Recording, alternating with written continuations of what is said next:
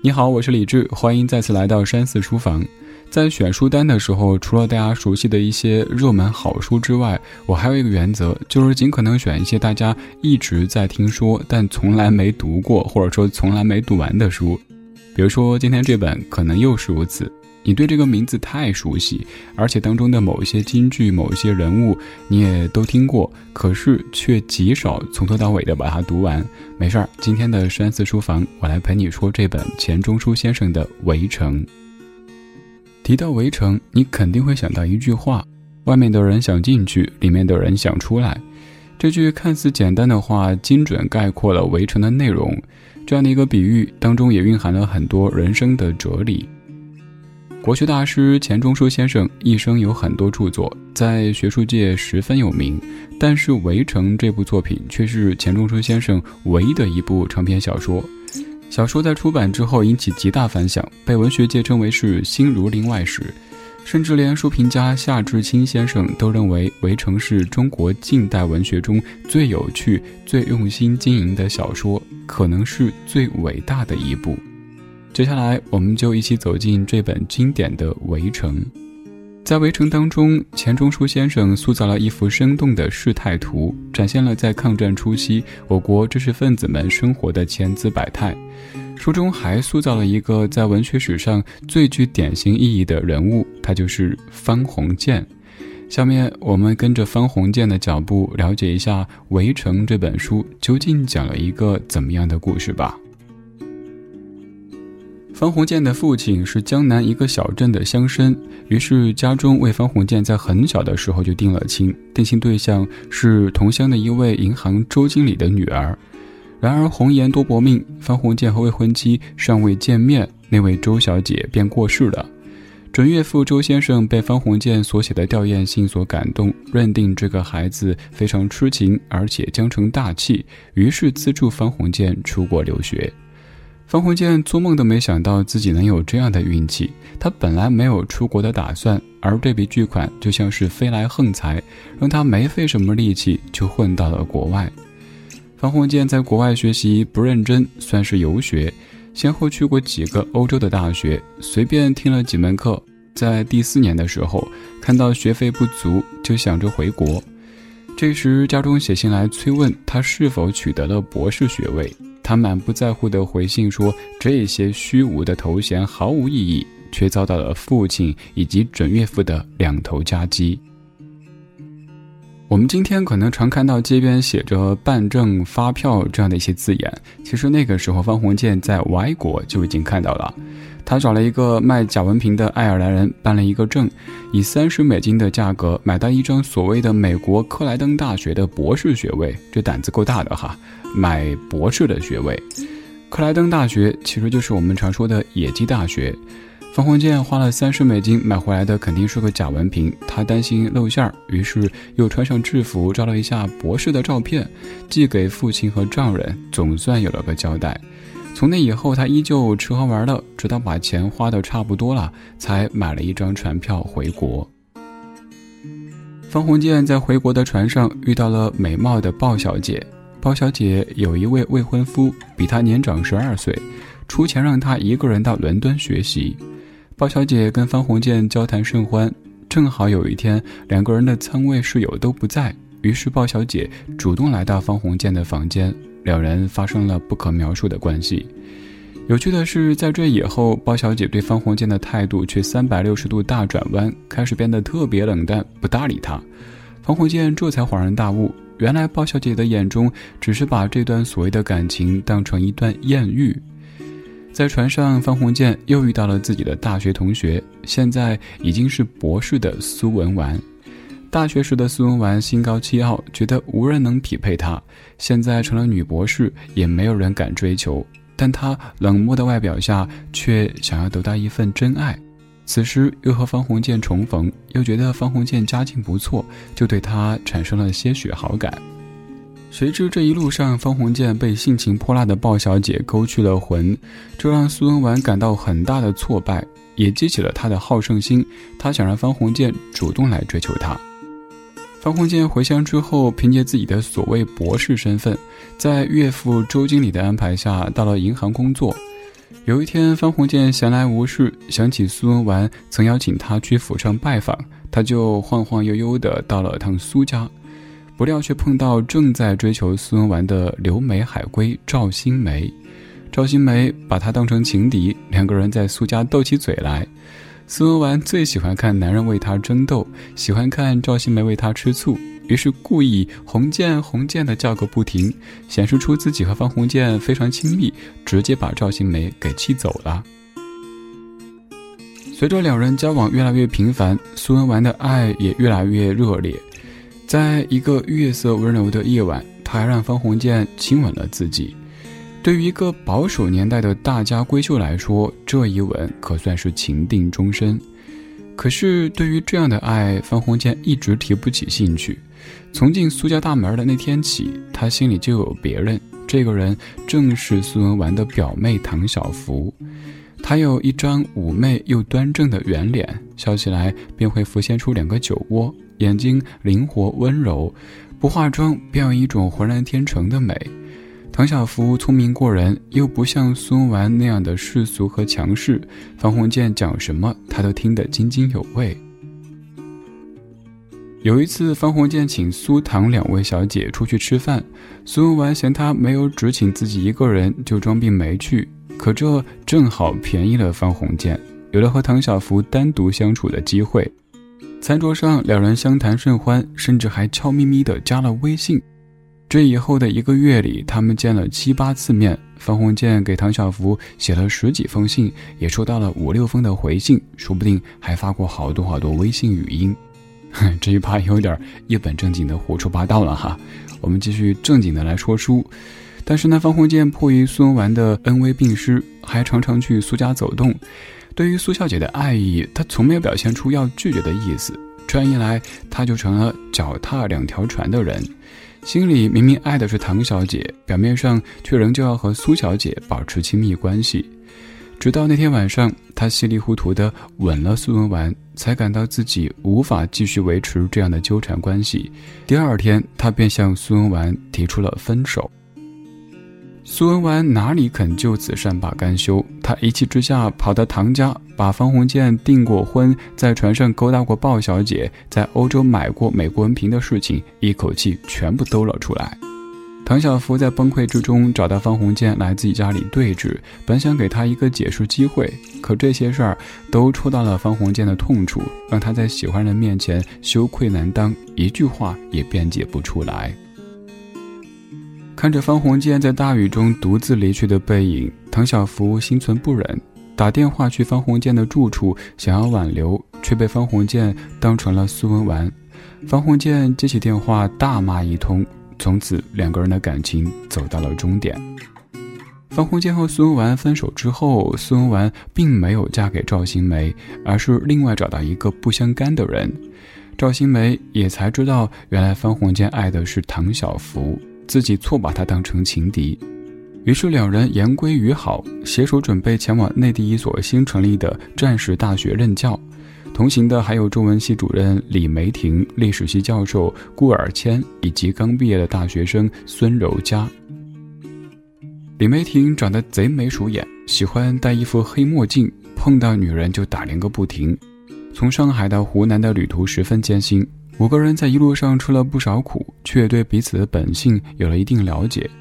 方鸿渐对李梅婷相当不耻，这种不耻写在脸上，也流露在言语的嘲讽当中。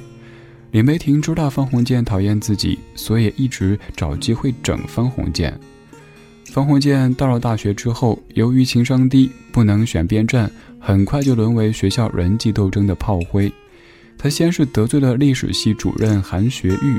这位韩教授和方鸿渐是校友，也毕业于美国的克莱登大学。当然，他的学历也是从办证发票那儿买来的。他先是请客吃饭，积极拉拢套他底细，谁知道鸿渐不买他的账，韩学玉就想办法除掉这个隐藏的祸害，指示几个学生去陷害他。随后，方鸿渐又得罪了外文系主任刘东方。刘东方本来和韩学玉是死对头。韩学玉开始陷害方鸿渐之后，方鸿渐就去了刘东方那边，把韩学玉的底细全都抖了出来。自以为这样就能够得到刘东方的帮助。谁知道刘东方对方鸿渐印象一下子变得太好，急于把自己嫁不出去的妹妹介绍给方鸿渐，让两家从此结为连理。方鸿渐不想和一个乡下丫头谈恋爱，于是委婉拒绝，却被刘东方误认为是看不起自己，从此以后又遭到刘东方的嫌弃。更严重的是，方鸿渐还步入了好朋友赵新梅的情感生活。赵新梅到大学之后，被中文系主任汪楚厚的太太迷住，觉得她强势能干、犀利，很像苏文纨，又嫁给了比自己年纪大那么多的汪楚厚，替她感到不值。一次，两人相约在田间散步，回去的路上，赵新梅在汪家的门口忍不住想要抱住汪太太，结果被汪楚厚校长高松年撞了个正着。汪楚厚被绿，当然是非常生气。回去一对质，谁知道原来校长也对汪太太有非分之想。赵新梅从此在大学里待不下去了，把事情的经过告诉了方鸿渐，留给他一批带不走的书，招呼也没打，就只身离开了学校。赵新梅走了以后，方鸿渐才去向校长报告这个消息。老奸巨猾的高松年假意要方鸿渐追他回来，一边打探方鸿渐是否知道实情。方鸿渐终归还是城府太浅，土样土森婆，满口说自己知道朋友的情况，还替赵新梅解释了一番。这下可好，高校长的老底又被方鸿渐戳穿了。方鸿渐一下子变成了校长必须除掉的祸害。就这样，方鸿渐把学校上上下下所有人得罪了个遍，最后变成所有人的眼中钉，被扫地出门。而方鸿渐最后娶的太太，不是苏文那样的大家闺秀，也不是唐晓芙那样的小家碧玉，而是同行去大学任教的毕业生孙柔嘉。初次见面，方鸿渐并没有把她放在心上。同行路上，他最大的特点就是适时表现出自己的天真、柔弱和温顺。方鸿渐给他编造起游轮开进大鲸鱼牙缝里的故事。他就瞪大了眼睛，听得非常入神，显出一副天真的样子。到了大学里边，面对别人的追求，孙柔嘉又让方鸿渐帮忙出主意拒绝。孙柔嘉都是言听计从。这些事情加在一起，对于方鸿渐来说，既满足了虚荣心，又勾起了他对女孩子的保护欲。经历了孙柔嘉持续不断的努力，他们的情侣关系完全落实。赵新梅曾评价他俩，可以说孙柔嘉心思重，心计深，为了能嫁给方鸿渐，煞费苦心。但是方鸿渐性格软弱、被动、情绪化，两人的分歧也在随后的相处当中越来越大。先是方鸿渐带着新婚媳妇儿回老家。方家是传统的士绅家庭，方老爷子、方老太太见了柔家，就劝他不要再出去工作，好好在家里侍奉先生。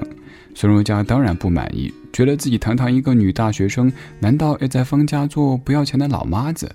从此对方鸿渐的父母产生不满情绪，不愿意再上门走动。随后，方家给两人找了房子安顿下来，孙柔家的姑妈又嫌弃他们动作太慢。